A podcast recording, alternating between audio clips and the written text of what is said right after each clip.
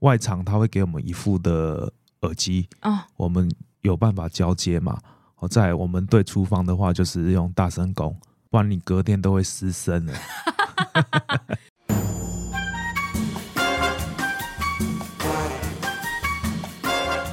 美食界的真相就在这里，准备好与我们一起品味、探索并挖掘所有关于美食、餐厅和海鲜的秘辛吗？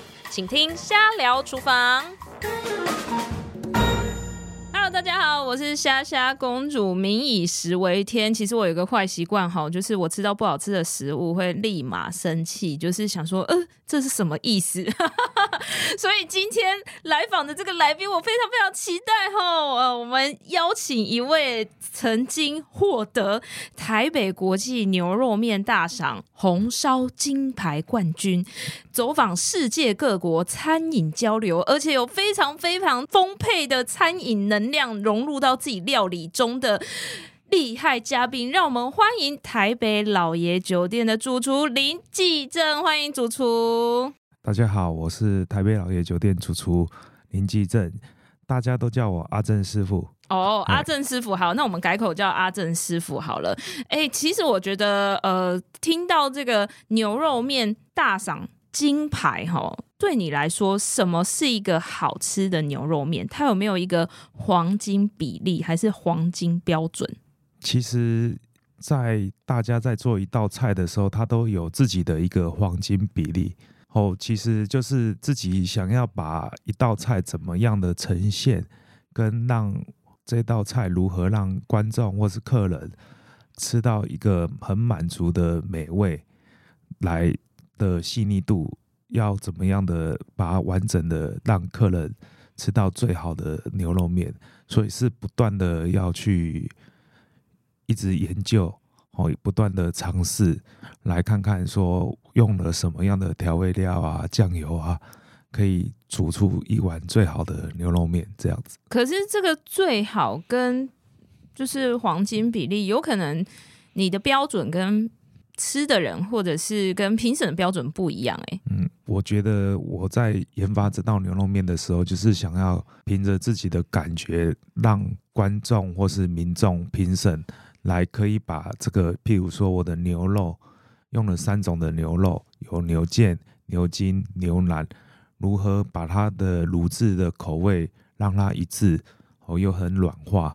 基本上，我们牛肉面它是一个台湾的平价的料理，嗯，可是如何做到一个很高档，在饭店可以卖到五六百块的一道美食，让牛肉面可以走出国际，嗯，就就是不断的尝试。所以我我有一个概念，就是说，因为日本人他很喜欢吃拉面，嗯，他吃拉面的时候，他都不太喜欢把喝把汤喝完。对啊，可是，在台湾，台湾人吃拉面，他就会喜欢把汤喝完。对，所以我就用这种概念，如何配置一碗台湾人想要把汤喝完，连日本人都会想要把我的牛肉面的汤喝完。嗯，哦，吃起来是舒服的。嗯，哎，味道不会的太强烈，也不会说有很重的辛香料的味道。嗯，是满满的牛肉的味道，跟本身的我们蔬果或是牛高汤下去熬的味道。所以对你来说，一个完美的牛肉面就是我可以很舒服的把一整碗吃完，包含汤也就是喝干净这样。对，因为我们的比例有一定的比例，嗯，就是我面多重，汤多重，那种呈现刚好是一个女孩子可能吃的会觉得哎蛮饱的，男孩子觉得哎够了。因为我们的肉的配置跟整个比例都是很足够的。面呢？面重要吗？面面也很重要，因为面要吸足了牛肉汤的精华汤汁。嗯，所以我选择的面也不太一样，是选择一个蝴蝶面，它是中间是比较厚，旁边比较。而且有裙裙摆的那个，对不对？对，没错。哦，我刚刚想说蝴蝶面好像是意大利面，就是裙的有裙子的，不是那种传统直面嘛，对不对？因为它的那个吸附力会面积比较宽，所以它味道会比较多。对，会比较快，会比较快，对，比较快，因为中间它有有一点厚度，也不是用刀削哎、欸，也不是用刀削，因为刀削的话，其实因为我的汤头它是温顺的、舒服的，嗯，哦，因为刀削的话它厚度比较重，嗯，所以很难去吸附汤汁，嗯。就好像吃一碗面就是面就是面，汤就是汤。对啊，我吃到这个，我真的也不是很开心哎。对，所以所以在面的搭配上也是很重要。你你从研发这样的牛肉面到真的就觉得哦，OK，没问题了，大概多久时间？嗯，煮牛肉面都很长，就是在比赛的时候已经三年。你比三次，然后第三次才拿金牌。对，可是因为三次的话是比不同的，不同有有清炖煮啊，什么什么，对，就是。每去比赛的时候，一定会学习到很多的东西。嗯嗯嗯，因为可也可以看到其他选手、其他选手啦、饭店啊的一个料理手法。对，好之后再回来研究到，嗯，怎么样的配置，说是这个面是大家吃的是意犹未尽的。嗯嗯，对，所以在这三次的比赛当中，学习到很多东西。那你会不会觉得没有得奖？就是我的面没有不好吃，只是刚好你们没喜欢。哎，其实不是，因为我当初在比赛的过程当中，我是抱着是我我是要去学习的，而不是要去争冠军的。哦，对，平常因为我也跟我下面的徒弟讲说，你平常心去看待一件事情的时候，你人生才会走得更广。因为你要是全部。想要获胜的话，当你走到最高的时候，你如你要是跌下来的时候，会跌得很痛。嗯，所以我是就是跟公司讲说，我是要去看东西去。可是公司应该是想要得牌的耶，因为因为其实得牌有时候也是要有点运气啦。对，因为不是不见得说你你煮的很厉害的，你还是会得牌。嗯，我可是我是觉得说，要是我们尽全力了，哦，学习到多的东西之后。之后再回来调整，调整，调到一个真的是一个黄金比例定下来之后，这个就是一个老爷的一个招牌。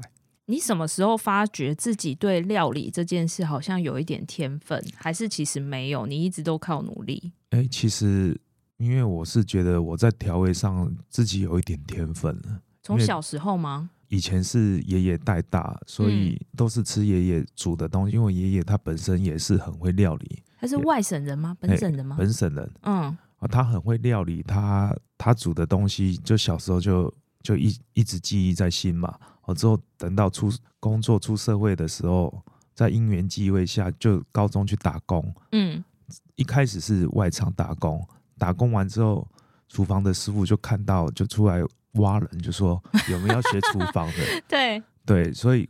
哎，觉得学厨房好像也不错，看他们炒菜好像很帅的样子。所以你不是读什么餐饮科，是就是因为打工，对，然后就进去了。对，打工进去之后，哎，还觉得蛮好玩的，然后有兴趣。之后，等一下怎么个好玩法？你的玩可能跟我们不太一样。一开始，因为年轻的时候会觉得说，哎，在厨房其实它有一定的规则规定，哦，一个 SOP 化。哦，我们这样子进去的时候什么都不懂，我其实可以看到很多师傅的一些好的跟不好的坏毛病啊，什么都会有。会觉得说，这其实这是人生嘛，你你什么东西都遇过之后，你就会一个懂得很多。哦，可是你可以选择性的去学习，你不一定要学习去喝酒啊，去吃槟榔啊，去抽烟。选择性的学习之后，你自己的路就会觉得说，我要设定什么样的。路线去走，一开始我就选择走广东菜，因为我觉得香港师傅那时候在我们在学习那个年代的时候，香港师傅好就感觉就是一个很厉害，哦，薪水可以拿得很高的师傅。其他菜的师傅没有像香港师傅这么对，因为那时候我们在学习的时候，香港师傅随便都拿了快二十万块。哈，那那其他师傅会像是什么？就是没办法。薪水这么高，其他做川菜啦、做台菜的师傅的主厨啊，在饭店可能没有这么的高。是因为大家那时候比较倾向吃粤菜吗？哎、欸，因为可能是他香港过来嘛，因为你饭店的话，请、哦、他是外籍厨师，外籍厨师，所以我们就那时候就会觉得说学广东菜好像薪水可以拿的比较好，但误会了，跟血统有问，对，跟血统有关系，所以还是 做到后面的时候，就这跟血统有关系，就是你是台湾人，你做香港菜。你还是拿台湾薪水，还是拿台湾薪水，除非你是你是台湾人，你去国外做，就是变成你是外籍厨师，对，对外籍厨师，那薪水才会高。嗯嗯，对，所以那时候年轻不懂嘛，误会，哦，对误会，等到后面这就哎、欸，真的真的是不一样的，因为 因为他们就是做香港人，就是他们的菜。应该是说，我出社会的第一份工作，其实我也在厨房工作，可是我。嗯求学经验包含打工，我从来没有进过厨房。那时候就是觉得一股傻劲，我就进厨房了。然后我做了五个月而已，我就被大家讨厌，因为我的速度太慢了。我觉得好像有些事情怎么练都练不起来。就譬如说。我们外场 order 一个单子，那你就要开始排嘛。你就是，呃，他一次进来，他不可能只有一道菜，他可能五六七包，对，对。然后你就要开始排，什么要先出，什么要下锅，然后你在拿料的时候，你又要再下另外一道菜，嗯、那个很难呢、欸。那我觉得那个很逻辑耶。对，这个就是一开始在学习当中，就是唱那个前辈他们都教，因为在饭店当中，一定是最贵的菜先出。最贵的菜先出，可是我们第一道都冷盘呢。对，因为它冷盘的话，它是桌菜嘛。哦，你要是小吃的话，它一次点小吃，因为你桌菜你是事先都可以准备好的。对啊，所以你是按照 SOP 出。对。可是，一般你桌菜你小吃的话，它是不一样的。你不知道客人什么时候会来，什么时候要点东西。嗯。所以他一次点八道菜。一桌点八道菜，要十桌的话就八十道菜。对啊，对你八十道菜里面，你可能会有重复的菜。在做砧板师傅的时候，他就可能说：“哎，要是一号桌跟三号桌有重复重一样的菜的时候，就会剪在一起。”对，我剪在一起，等一下你去一次炒的时候就是两份。对，所以在在做学徒的时候，头脑就要很清楚。对呀、啊，对，因为你一开始，因为有的时候还。譬如说，第一号桌已经走三四道菜了，对，你可，能要先停一下，换其他的桌的菜出。嗯、你不可能大家三十桌，譬如三十桌小吃的话，你一号桌来菜全上了，其他二十九桌都没有菜。对啊，你没看警总哎就后浪落一洗啊，那外场超讨厌。所以在在让这个流程的时候，往往都是有一个我们所谓的是打火，打火什么意思？打火就是。在控制在炉灶跟砧板上控制出菜的速度跟出菜的人员哦，这个也是他造就，这个也是一个学徒，也是一个师傅。他就是以后造就以后，他要做砧板师傅，还是要做炉头的师傅。所以你就是从学徒开始做，然后会到打火，然后打火之后，你再就是分流嘛，看你比较专精哪个项目，你就去哪一站。你要做到主厨的时候，一定要。全部都都要做过，对，全部都要做过。所以你看，以砧板、打火、扣炖、诶，炉头、水台五个单位来讲的话，你至少每个单位最好做个三年。水台是下面？水台就杀鱼的、杀龙虾的。哦，哎、啊，只有饭店是这样配置吗？还是其实一般桌菜的都是都是差不多是这样配置的。哦。对，他每个每个师傅有每个师傅的专长。对啊，有些人可能会杀鱼嘛。对，你不可能叫他杀完鱼之后赶快去炒菜，他就专注在鲨鱼。洗手。对，他就专因为有食安问题。对啊，一定的啦。对，所以在鲨鱼的时候，他就是专门在处理海鲜的。处理可能处理海鲜完，在鲨鱼区这边处理完、前置完之后，再来切配一些蔬菜类的东西。嗯，对，还有腌制类的东西，所以。所以每个单位的师傅都很重要。那你刚刚说，就是小时候爷爷影响你很深嘛？那有没有哪一道菜，或者是他做了什么事，就帮助你现在这个厨师生涯？哦，那时候小时候最喜欢吃他的糖醋排骨。怎么个厉害法？因为觉得小时候就觉得排骨可以这么嫩，哈，酱汁是酸酸甜的，很好吃，就很喜欢吃他做的糖醋排骨。嗯，所以才会觉得，哎、欸，做厨师其实，因为我不喜欢读书，所以那时候退伍的时候也不知道，一开始也不知道说要走哪一个行业，我就想说啊，因为你退伍完，你一定要在吃，那时候在吃的时候是每个人都要吃的，在那个工作上，其实虽然很辛苦，可是你可以学到很多东西，嗯，哦，也花不到钱。因为你一直在工作啊。我刚刚想说糖醋排骨那一段，你是不是要哭了？因为应该是蛮感动的啦。现在看到糖醋排骨，就会想到这一段记忆。可是你发扬光大的是牛肉面呢、欸？你从没有深耕这一道菜。不一定，因为其实讲实在话，我常常跟我下面的徒弟讲，你学的这么多道料理，到底哪一道是你最经典的料理？所以对你来说，现在是牛肉面。对，所以因为。这是因为牛肉面是我们我不断的研究之后去改变之后去比赛参赛参赛完这个是大家公认好吃的，嗯，所以这个就变成自己的一个拿手的料理。可是，一般我的感觉，你在饭店里面你做的主厨，你一定要有自己的一道的招牌招牌菜，人家为了你这一道菜而来。对你这样子的话，你在的行销啦，或是怎么样，大家就知道啊。我带到老爷酒店就要吃哪一道菜。一家不管是餐厅或饭店，你只要一两道出名，其实客人就会为了这一道菜而来，之后再点其他的菜色。嗯，对。所以很多的厨师他不知道怎么样的去定位自己。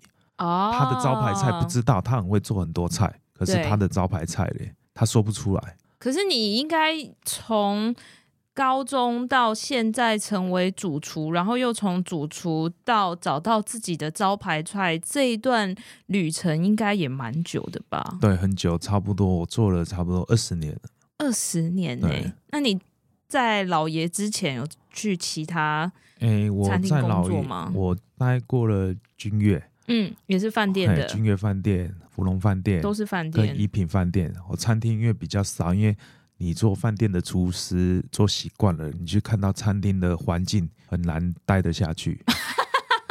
对，所以那你有待过餐厅吗？对，有待过啊，就是待比较没有这么长的时间，因为待餐厅可能是为了他，他什么东西很厉害，我就是想要去学他的哪一道菜，嗯，所以而待。嗯，我待完之后，哎、欸，我学习到，因为自己有目标，学习到了，可能其他菜没有什么好学的时候，我就是再换一个新的地方来做不断的学习。哎、欸，那我觉得蛮有趣的。所以，厨师如果要学习新的技术，一定就是要待在某一个工作领域被操练吗？还是不然你们去上什么少林寺的厨艺课吗？还是什么的？基本上也要看自己、啊、自己有没有那种。自己的心态有没有调整？因为可能这么多人的环境下，一个主厨他不一定把工作或是把什么交代给你，有看你有没有被重用。我要是受重用的话，其实有时候就是他很多事情就会交代给你，会教你做，好，你就会把它完成。因为你也要看主厨里面徒弟这么多。要是他随便交代给他是没有办法完成的，会出包的，他就不可能把事情交代给他。你有没有出过什么包？基本上一定都会有，只是因为你不熟悉就会出包嘛。可是出包就是一个学习。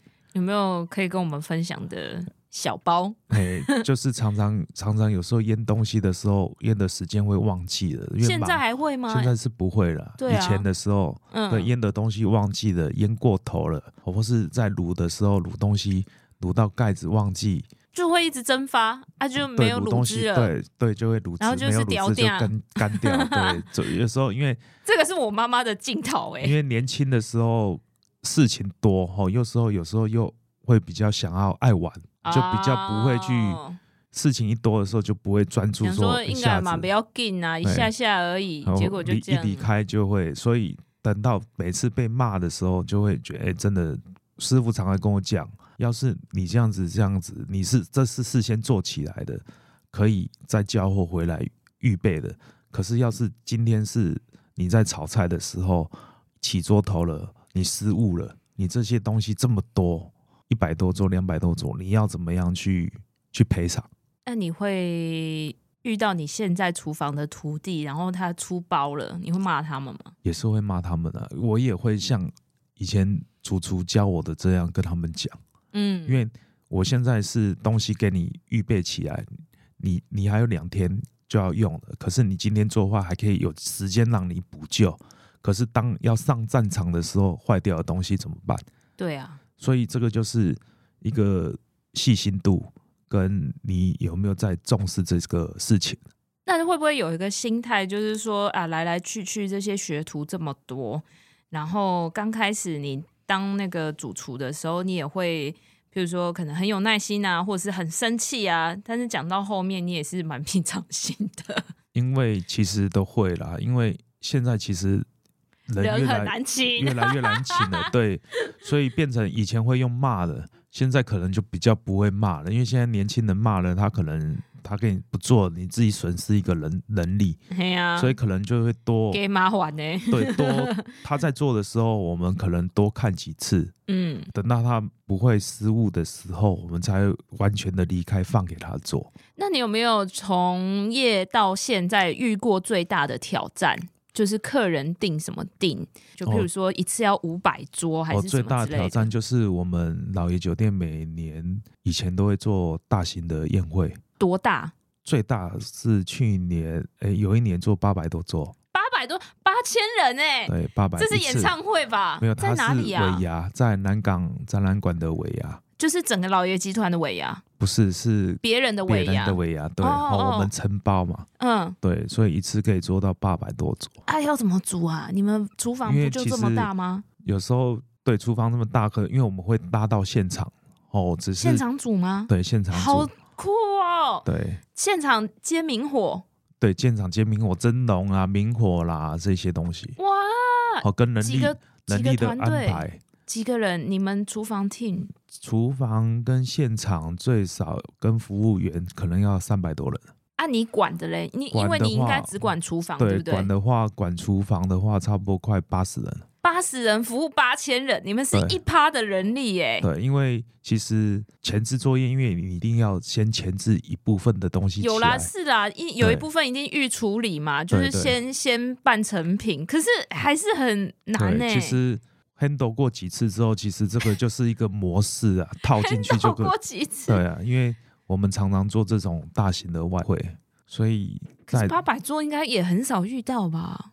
嗯、应该平均可能两三百桌。是比较常见的，对，对不对？两三百多常见，四百到八百一年就会接个了不起一场两场而已。对呀、啊，对，不会接，因为原本店里的生意也要顾。对啊，哦，又人又一批人在外面，所以人会疲乏，所以接太多会太累。你太累的时候，你风险就会很高。接那个八百场的八百桌的时候，饭店就是也是要有人啊，也是要有人，对，也是要开啊，因为你饭店不可能关门休息啊。哦。对啊，所以所以团队有些的团队是从像我跑过很多的饭店认识的一些师兄弟，就叫大家一起来帮忙。哦、对其他饭店的资源哦，资源薪水应该还是老爷出吧？当然一定是老爷出啊，对啊，对啊。哦，这个很惊人呢。那我想啊，八百桌的挑战应该是。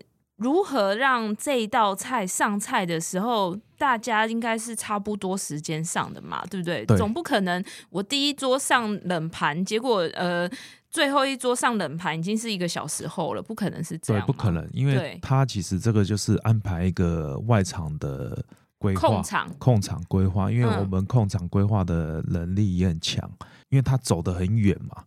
他那个好远，很远，真的很远，所以一定是由最远的开始先送哦，送回来，送回来，送到最最靠近最靠近厨房的，一定是最近的嘛，所以一定是先走外后面，所以我们的菜都会先给最后面的送，所以因为一定有办法差差几分送到是一定会的，因为不可能。没有那么厉害，对，那就变自动升降。你你，你走过去，你要时间嘛？对啊。走得近的他就拿慢一点嘛，所以他们差差不多会一次差几分钟一起送到，我们会这样安排。好有趣哦！你觉得有趣吗？还是你觉得压力很大？还是卖来啊？欸、其实，其实他这个是对自己一个挑战。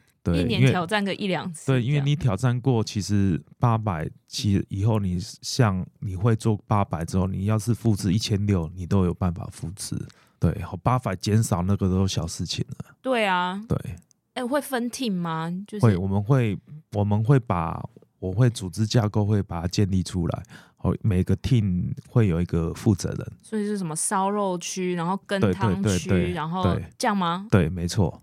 就好聪明哦！就好像在厨房一样的 工作模式，只是把它拉到外面放大而已，扩大化。因为本来可能一个鲨鱼的配置只要一个人，但是就会变成十个、二十个哦。嘿嘿嘿哇！因为你看嘛，譬如说现场要鲨鱼八百条，以前一我们我们在算你一个人一个人在饭店内你多少时间杀二十条鱼，好，你把它放大，放大人数变多的时候，其实。一小时内，其实同一时间鱼就出了。可是还要蒸啊？对，蒸其实蒸是简单啦，因为不难了。哦、对，因为你只要容器够多，对对对，没错，你的组织架构跟你的配置都算得清楚，还有你的人员有办法听你的模式下那应该是戴那个耳机，然后跟对讲机啊，对对对，我们是大，我们是大那个扩音器。一个指挥者，他会站在中间，用用扩音器告诉大家，因为太长太大了，嗯，对，会听不到。你就算你用外场，他会给我们一副的耳机啊，我们有办法交接嘛。好，在我们对厨房的话，就是用大声公，不然你隔天都会失声了。对。哎、欸，很有趣哎，那听起来很高压，对吧？你的厨房工作，工作是高压的，可是你做完，当时做完的时候，你你的成就感就会觉得说，其实这也没有这么难了。嗯，对，就是一种很爽的感觉。对，对，对，哇塞，我又办了一场，就是突破过去的那个桌桌数，这样。对啊。那这样，我一直都很喜欢问厨师一个问题，就是你们回家会煮饭吗？那、欸、小时候，哎、欸，小孩子小时候会煮。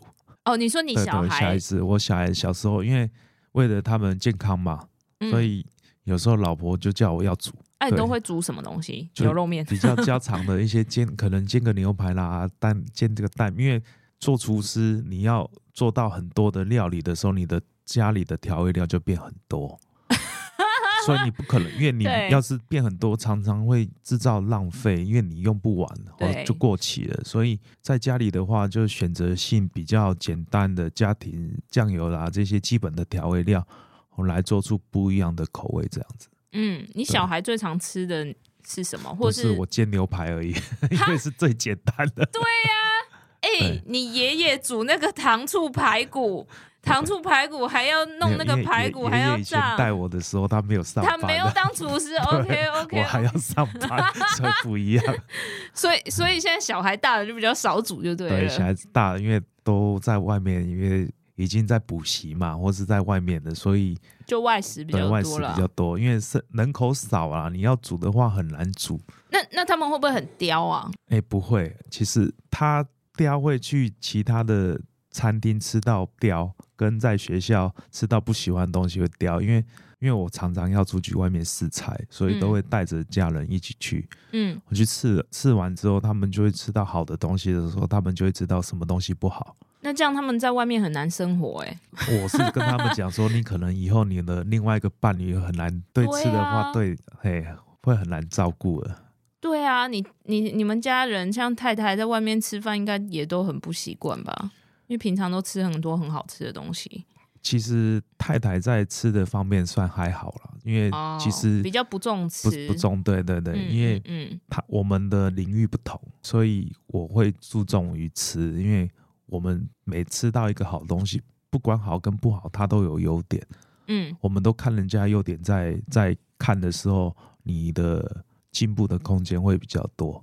就像我一刚开始蛮好奇的，就是好吃的东西跟不好吃的东西，它有没有几个原则可以掌握？就是你通常会，比如说吃到一个东西，你就会想说，这个口感、这个味道、这个熟成度，可不可以跟我们分享一下？通常你会怎么看待一道菜？基本上一道菜，你其实你我们这专业的，你只要吃到东西，就大概知道说它是新鲜的还是冷冻的。还是现处理的，哦、对，因为食材本身是一个切入点。对你本身食材，你要是用新鲜的时候，它你基本上不用什么调味，它就会很鲜甜，鲜甜，就食材原本的味道。所以，所以鲜甜的味道的时候，你当下你吃下去的时候，你第一个直觉就知道它是新鲜的，就是先有一个标准分数，标准分数出来，然后再来说，哎，譬如说我点了麻婆豆腐的一道料理。然后它烧的有没有入味？有没有好，哦、就是调味。对，在调味上面是不是你喜欢的？嗯，对，还还是会太油啊，还是口味太辣，还是辣度不够？嗯，对。哦，要是海鲜类的话，因为本身海鲜，你要是鱼类的话，本身它不新鲜的话，它的腥味就会很重，很明显。要是它是用炸的，这样我们就知道这个鱼一定不是已经很新鲜的，不然一般的厨师来讲，新鲜的鱼他不会拿去炸。也不会拿去红烧。我突然想到一件事，会不会跟你一起吃饭的时候，看你默默放下筷子，就知道这一道菜先不要吃了？欸、其实我们 我们在试菜的时候，我们会把它里面，譬如说有包东西的话，都会把它分解，看看它里面有添加什么的食材。嗯，先分解完之后做一下笔记，看一看，好，再来试它的味道，然后它的手法，我再评估他他的想法是什么，因为。其实我是觉得做料理，你要给客人想到的是，你吃到你为什么会想创作这一道菜？嗯，你要给人家想到说他的想法是什么？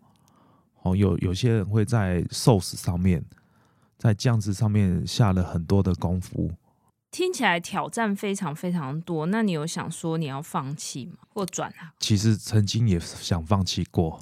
哎，因为那为什么没有？因为我们从年轻的时候就是做这个行业，哦，这个行业你其他做其他行业的时候，你根本做不来。那你遇到什么事情，你真的想放弃？因为可能有时候很多事情不顺的时候，或是事情做的时候很多挫折的时候，所以那时候有一度年轻，一度小孩子又小又疲惫的时候，一度想放弃说。不然来去市场啦，来去卖鱼啊，或是怎么样自己做生意。啊，你真的有踏出去那一步吗？有，就是去做一两天工之后，就觉得说真的 一两天很短呢、欸。就真的不是做这个行业，因为你去卖鱼，你可能你杀鱼你会，可是你要喊，你要卖，往往我们我们是专业的，我们在喊麦的时候，你隔天就没有声音了。哦，你就倒嗓了，就不懂得用丹田的力量。对，不知道，所以我觉得，因为又很早起，市场都要四点多就要起床，所以在做这一行是说，哎，真的还不是这么简单了。不是说你看人家好像赚很多钱一样，就想要去踏入这块，可是你本身就不是吃这个行业的饭。嗯，除非你是从年轻的时候你就是做这个习惯了，就是真的一个是习惯了生活的习惯。我每天叫你这么冷的天气四点多爬起来，你可能也起不来。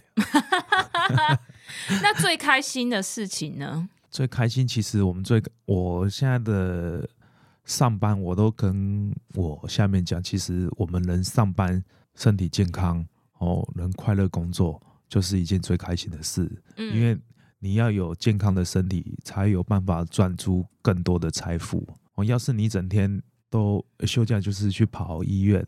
去看医生，或是上班的时候哪一些病痛，其实你做的不会很开心。哦在你等你开心的时候，快乐工作的时候，你做出来的料理都会，你就会客人会可能会感受得到。对，好，当你再出来看到客人感受到，哎，你跟客人打招呼的时候，他们都会笑笑的跟你聊天啊，说来老爷酒店看到。这些员工就好像看到家人一样。你会自己出去外场寻客人吗？会，对，很长吗？要是对，要是忙完的话，我就会去跟一些常客啦，或是或是新新的客人，会问他们说，他们怎么会想要来老爷酒店吃饭？因为然后跟吃起来的感受。对对对，因为我想要了解客人，你要先了解他，你才有办法有话题跟他聊天。有没有遇过客人最奇怪的要求啊？有有很多啊，其实有客人不吃生鱼片的，他还叫你把生鱼片拿去帮他穿烫一下。对啊，啊你会帮他烫吗？基本上我会先告知他说，要是穿烫的话，你有什么危害什么样的话，我们没有办法负责哦。你你这样的话，你还要烫的话，我可以帮你烫熟，烫熟。嗯、我会说你不要烫半生不熟，烫熟的话就不会吃坏肚子，因为。你做自助餐的东西，一天的客人流量这么多，对，我要是每个都这样子来来做的话，对我的餐厅会有影响，因为有些会有负面的情绪啊，嗯、或负面的批评，嗯，对，所以我们都要先告知。嗯嗯嗯，了解。好，那因为我本身是卖泰国虾，如果用泰国虾这个食材来入菜的话，主厨会想要做什么发挥？因为其实泰国虾它的它的本身的特性就是它头大嘛，对，头大身体小。没有，它没有身体小，人家五五身，对，五五身 看起来，可是因为它头特别大，所以你会看起来身体会小而扎实。对，所以它扎实的时候，要是我在设定这道菜，我头我会用它的精华。哦，你说虾膏的部分，对对，虾膏部分，因为它虾膏会特别的多，嗯，所以可能我会把它虾膏取出，嗯、譬如说做个冻饭类的，哦，来膏来做个酱汁，哦，把虾子煎熟来料理再扒壳，因为现在的客人他很懒得扒壳，对。对。对，所以可能会把它留尾巴，哦壳把它拔壳，留身体让它好食用，哦虾膏把它先。取取它的膏之后，再把它炸酥，呃，我可能配在旁边，让它吃到有不同层次的东西。因为虾子其实的料理的方式很多，对。对，所以泰国虾它本身它的味道也是肉质 Q 弹的，嗯，对，因为它都是活的比较多，对，很难养殖啊，越来越不容易，对，很难养殖，因为我们其实也是一个靠天吃饭的产业，然后。这个老实说，天气这么的不稳定，其实也是真的蛮辛苦的。对啊，就各行各业，他都人都是看到好像好的地方，都不知道人家辛苦的地方。嗯，对，对啊，对，这确实。对，所以在消费者他们上面，我觉得心态上很多了。常常问我客人来吃自助餐，他说他 CP 值，我有时候我会开玩笑的说 CP 值。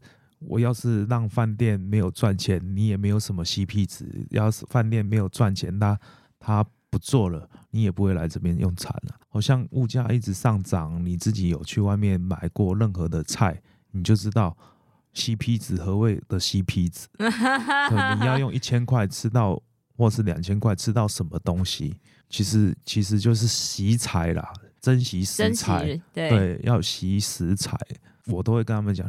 其实吃的健康最重要。对，你 CP 值，你就是要吃的很多嘛，吃到很撑，嗯，吃到人不舒服，嗯，我再来看医生，没有意义啊。就是有点赔了夫人又折兵啊。对对对，对所以所以我我的客人的的族群都会比较年纪比较大一点。嗯，我都说吃得饱，吃得好，吃得健康最重要。对，对啊，没错。最后想要问主厨，因为我们很多听众应该。